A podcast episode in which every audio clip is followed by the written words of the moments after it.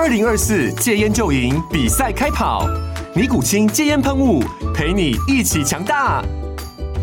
戒烟不容易，单靠意志力戒烟的人，时常无法克服戒断症状而失败。尼古清戒烟喷雾将是你的神队友，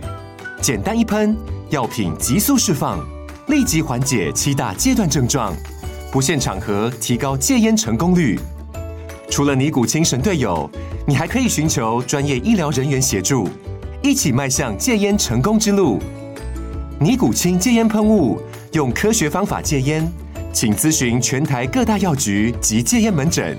本广告由尼古清戒烟喷雾、胃部药书字第零二七八三五号提供，嘉安嘉护股份有限公司，台北市中山区民生东路三段二号十楼，北市卫药广字第一一三零三零一九零号。尼古清戒烟喷雾，相伴每个新开始。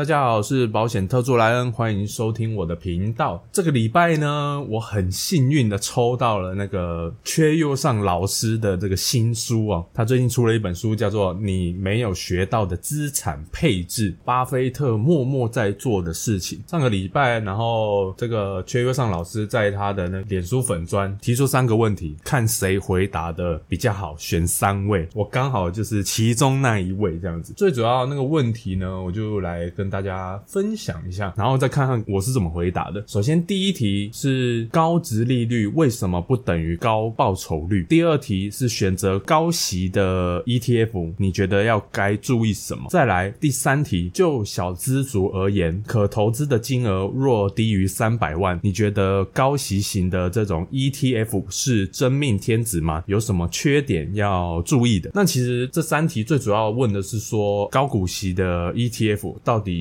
适不适合买吗？其实最简单的逻辑就是这样。我分享一下我的回答。首先，第一题我是回答说，直利率的公式，直利率的公式就是股息除以股价嘛。要直利率变高，其实就有两种方式。第一个就是你上面的分子要变多嘛，那再来就是你下面的分母要变少嘛。所以你单从高值利率这个条件去挑选股票，其实会少衡量一个因素，这个因素叫做 EPS。那如果公司的 EPS 持续成长，那他发的股息也会成长，那这个代表就是好公司。那剩下来的功课就只是在合理价买进它，然后长期持有。但是倘若公司是拿以前赚的钱发股息来粉饰的话，或者是因为股价暴跌导致值利率变高，那这个标的就要小心了。对，所以你如果单看这个值利率的话，其实那个准确度就没有很高了，因为你单看一个标准去看的话，你会少衡量几个因素。告诉你，上市贵的公司，它可以拿它以前的资本公积，然后去发今年的股息。如果你不会看的，被那个值利率给误导了，所以这个部分就要小心。然后就是要看你买的那个高股息的 ETF，或就是它筛选的那个模式，要再多考虑一些基本面的因素。对，刚刚讲的这个就是我的第二题的答案。高股息的 ETF 除了用值利率高低来去筛选标的以外，还应该要再多一些基本面。面的分析，这样子两个搭配起来才能挑到真正的好公司。这个是我第二题的回答。再来第三题，小资族简单来说就是他就是资金就是不够多嘛，所以他要的是资产的成长动能。反正既然都要长期持有的话，不如就直接投资大盘 ETF，还是比较合适的选择啦。但是当然，因为每一个人的投资个性人人都不同，不是每一个人都能够理解长期投资大盘 ETF 的优点优势。然后再加上有些人呢是喜欢创造那种被动收入的感觉，就是我买这个高股息是因为我想要领比较多的那种股息收入嘛。对，但是你买这种呃直接买大盘 ETF，可能他要的是价差的那种资本利得，每个人要的不一样。与其，但我觉得投资就是一个很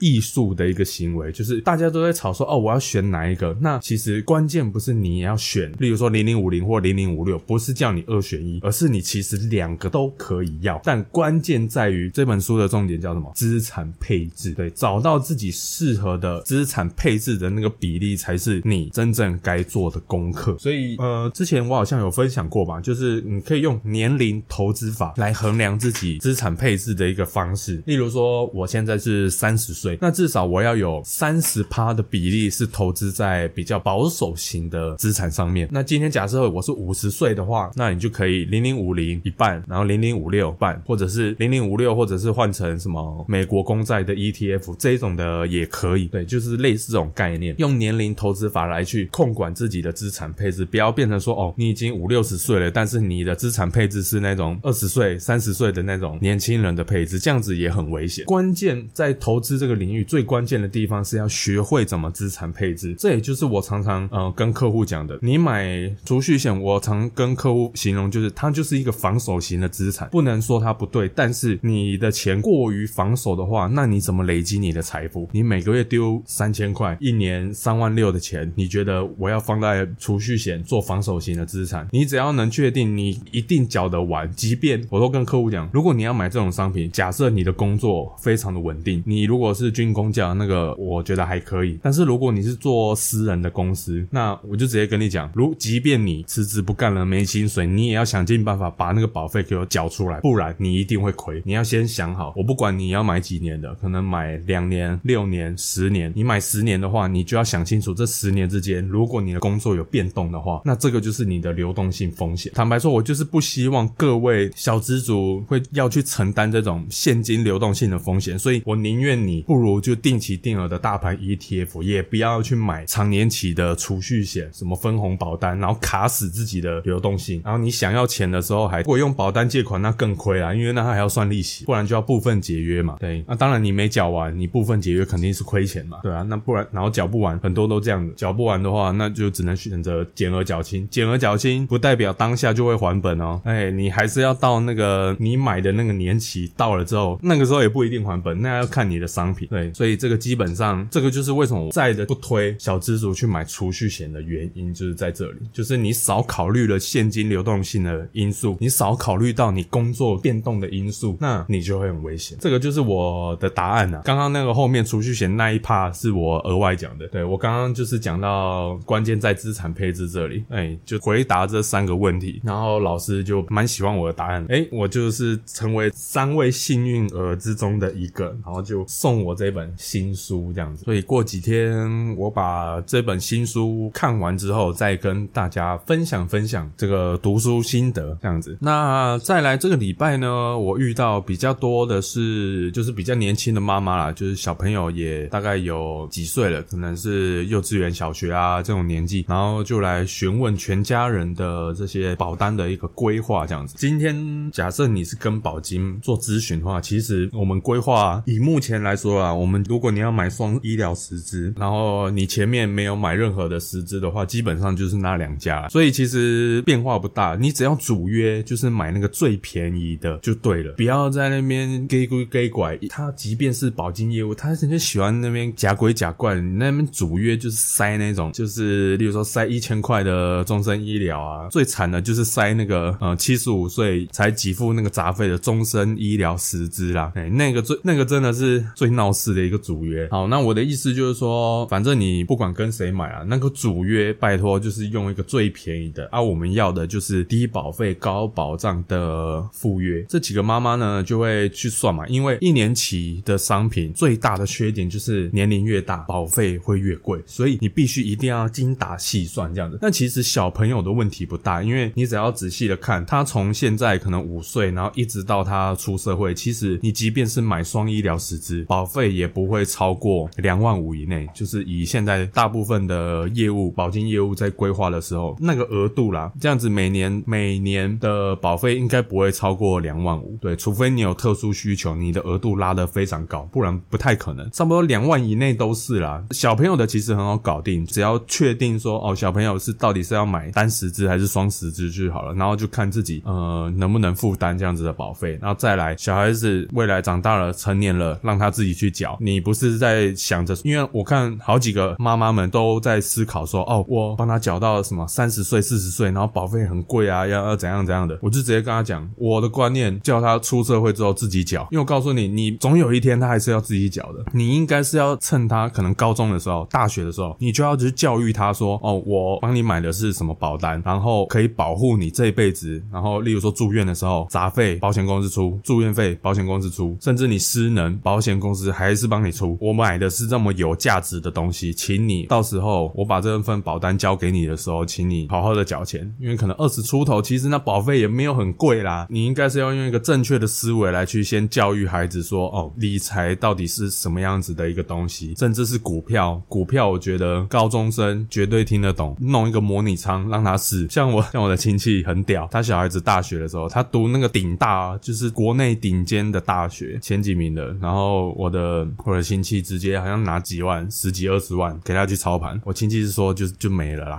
但是我觉得这是好事，因为我那亲戚财力雄厚啦，所以那个十几二十万就只是让孩子买个经验这样子。那我的意思是说，那不一定每个人都要这样子，那只是你一定要去让孩子在出社会以前，一定要知道说哦，金融工具有哪些，然后你要怎么去做理财，包含信用卡、定存、活存，就是那一些基本的概念，他们一定要有。因为在出了社会之后，没有人要义务教你，所有你面对到的这些金融从业人员，全部都是业务，就是要来赚你的钱的。只有爸爸妈妈你们懂，然后教给小孩子正确的观念，然后他才不会避免他被当肥羊的命运。你们好不容易听了这个节目，那我希望也把正确的观念传递给就是下一代。我觉得这才是一个正向的循环吧。对，这个就是我想要给大家的一个观念。像这几个妈妈就是很好，很会精打细算这样子。那大部分的业务就会说，呃，全家人啊买全部都买双十支啊这样子。像有一个家庭就是他们前面已经有买了，就是在一零八年以前，差不多好像那一年买了终身的失能险，要缴二十年。对，但是那个是旧版的嘛，旧版的它其实算便宜啊，三万块的保额，二十年起，保费不到两万块，但是四个人，四个人的保费，所以大概一个人哦，应应该全家全家人在这种终身失能的，一年少说要应该有花到五万块，所以嗯，这肯定不能解嘛，这个大家都懂，但要怎么改，这就是个艺术了。对，这个妈妈她有问别的业务嘛，别的业务可能就是说啊，我要规划双十支啊，我给他的看法就是比较是财务规划的思维啦，保险只能买到刚好就好了，你不要为了那个双十支，然后搞到自己没有钱去做投资，这样子也不好。我是这样子跟他讲，他原本买的那个失能险的那一家，或许他可以考虑在上面加他们家的医疗实支。那当然嘛，那一家的医疗实支，坦白讲是没有特别好，但是至少你省了一个主约成本，这样就是没鱼虾也好的概念，再用另外一家的医疗实支来做补强，这样子我觉得是一个比较合适的做法了。通常比较少业务会这样子建议啦，就是如就像我之前讲的，有客户想一样想要做装实支，然后我直接帮他问那个旧保单能不能加医疗实支，结果可以，可以就让他加，不用再新买一个主约浪费钱。对，但是那个加那个实支的佣金我就是拿不到，坦白讲就是做白工了。那其实我觉得是这样子，正确的事情我就要告诉给各位知道。如果你有以前的旧保单，然后想要做调整的话，当然嘛，能加能加在旧保单上面，你就要加。对，这个也是我给这个妈妈的一个就是想法啦。对，那当然了，就变成说哦，我他要买新的保单的那个预算就会就会比较少了嘛。对啊，就不会说还要再另外买一个主约这样子。对，所以这个是我希望我想传递给大家的一个呃观念，这样子，全家人的保费你可以控制在全家人年收入的，我觉得十五趴已经很很顶了啦。你如果要再高的话，你有房贷，你有车贷这些的，你的压力会很大，你你可能存不了钱去做投资，这样子不好。对，再来另外一个，我这个礼拜遇到的就是刚好是朋友突然赖我说，哎，那个为什么他的表妹最近买了保单，但是他一年保费竟然要十三万啊！哇，我听到真的吓死。他的他的表妹几岁你知道吗？才二十二岁，才刚出社会。各位同学，我真的不知道这个业务就是要要投保的时候要写那个业报书，然后要写客户的那个财务状况表。我真的不知道他这个业务的业报书真的是怎么写的。你肯定是乱写的。一个刚出社会的人，他的薪水哪有这么高，可以买到一年十三万的保险商品？我真的是我听到整个傻眼。不要说我一直嘴他，我们就来看看他买了什么。很简单，我都是用三个大风险来评估嘛，评估说能不能解决问题嘛。三个大风险：太少身故、失能失业，然后高额的医疗费。费用，我们就针对这三件事情，然后来看这张保单到底能不能解决问题嘛。首先是身故嘛，身故的话，他那张只有主约的那个十万寿险，所以那个疾病的身故的话是只有十万，但是意外身故的话有六百万，所以意外身故我觉得还可以，对这个额度可以。对那个疾病身故的话，当然了，刚出社会的年轻人其实不太需要这个保障，对，除非是你是有家庭了、有小孩了，这个才需要。所以第一个风险就是大概是这样第二个风险失能失业，那最主要为什么会这么贵呢？是有一部分呢买了一个终身的长照险，那长照险的话，一它的额度买到一个月有五万块的理赔，就是如果你是有达到长照状态的话，一个月五万，然后一次金六十五万这样子啊。再来是意外失能一次金的话，也有五百万。对，最主要是这些东西这样子。那那个长照险的话，大概就占了它保费应该有三万块，光是买长照的部分就大概有三万块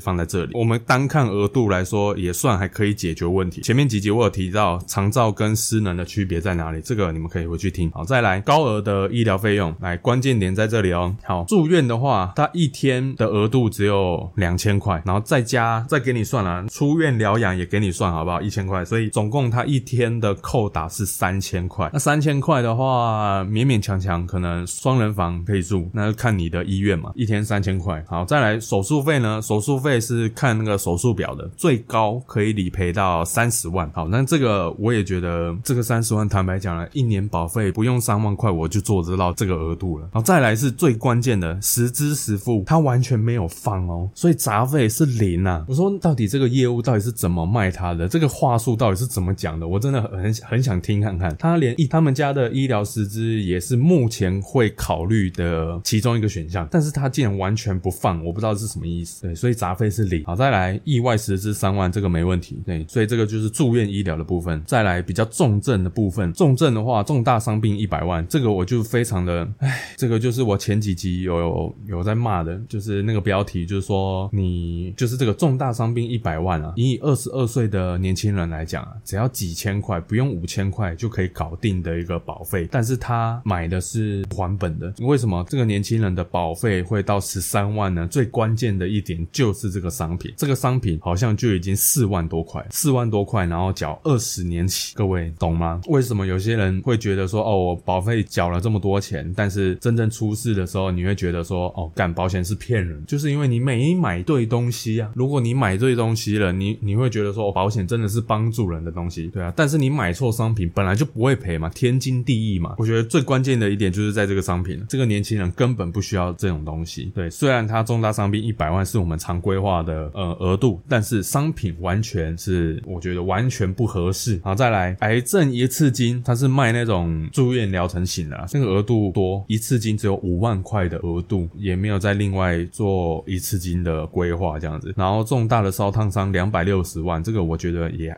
这个还可以。总共我刚刚讲完了，这整套下来一年保费十三万，来各位买不买得下去？过后我试着帮他做双医疗实支跟双意外实支的规划，还有再加一个最便宜的那种失能险，然后意外产险，这样总共加起来哦，一年保费不用三万块，然后那个额度绝对是够的啦。单人房你只要说哦，你生病了还是你受伤了哦，需要住院，我直接回你一句，直接住单人房，敢这样子跟你讲。哎，如果你有兴趣的话，欢迎来询问，我告诉你怎么规划。二十二岁的年轻人，一年保费不用三万块，那个保障已经很顶规了。我跟你讲，他如果再可能预算没有那么高的话，我告诉你，两万五以内也不错。所以这个就是我刚刚前面讲的嘛，就是一个社会新鲜人，他一出社会之后，他要面对的是以保险业来说好了，他要面对二十几万的业务要向他推销保险。那如果他没有能力去做判断的话，就很容易像他这样子直接被宰。还好他马上就找到我，然后我也跟他说一些怎么处理。他这个保单呢是六月有几个是六月初买的，有几个是六月底买的，哎，所以还有机会补救。所以我赶快跟他说哦，你可以可以怎么处理这样子。如果你是那个业务，你一定要很靠背说，敢他妈的是谁敢动我的那个客户？规划十三万的保费，然后就这样子业绩就这样是吹掉了。但是我还是跟你讲啦，虽然基本上你应该是不会听到我的节目啦，但是我只能讲啊，这种保险业务哦，如果你要做的很没有良心啊，你真的是在害人。刚出社会的年轻你卖一年保费十三万，你有没有搞错啊？你如果说是卖他储蓄险，我也就算了，因为储蓄险至少缴完了，钱还是在累积嘛，就是还是可以复利嘛。像我哥那样子，之前刚出社会一次买一年二十五万，但至少还是在存钱嘛。对啊，那医疗的东西怎么可以卖呢？就是帮人家弄到这么贵呢？那人家到底要怎么存钱嘛？对啊，我实在是无法理解这家公司的这个教育训练到底是怎么教的，真的是哎不可置评啊！这个礼拜遇到的客户的状况大概是这样子，来跟大家分享一下。好，最后呢，我想